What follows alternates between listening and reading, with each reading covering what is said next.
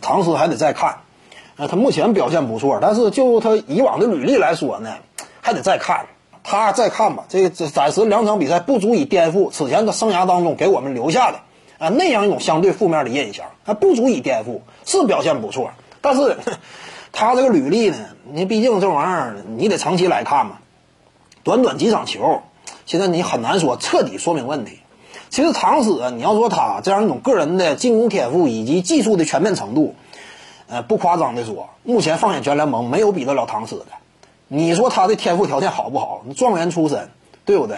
啊，身高臂展呐，这样一种爆发力、弹跳速度啊，灵活敏捷，换防能力，你说有几个能比得了他的？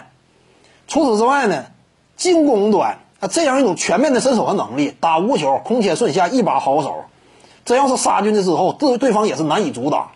低位背身啊，是季后赛曾经呢，呃，也这个吃过亏。那可能说呢，在这方面啊也有过一些劣迹，但是呢是有能力的，嗯，对不对？他这方面有能力，只要说用心打的话，完全那这个发掘出来的话，上限那是不可限量的。除此之外呢，呃，中距离跳投挺精准，三分远射是目前可以说联盟所有内线球星当中最准的。你唐斯这个基础条件，你说谁能比得了？呃，无论是硬件还是目前的技术层面的附加性的软件，可以说头一排的。其他人很难跟他竞争，你就恩比德跟他竞争都难。恩比德防守端其实就换防这个角度来说也有一定的问题。那唐斯呢，他的灵活敏捷性非常适合当下这个时代。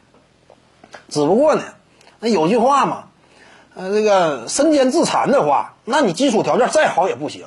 就此前的履历来看，唐斯他的竞争意识，就此前的履历来看啊，起码是有问题的。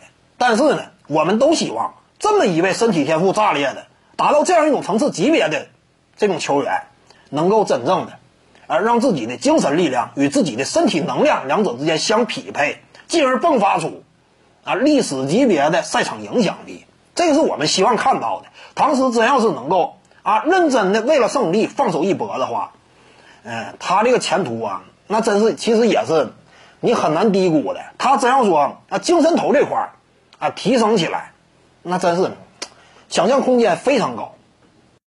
各位观众要是有兴趣呢，可以搜索徐静宇微信公众号，咱们一块儿聊体育。中南体育独到见解就是语说体育，欢迎各位光临指导。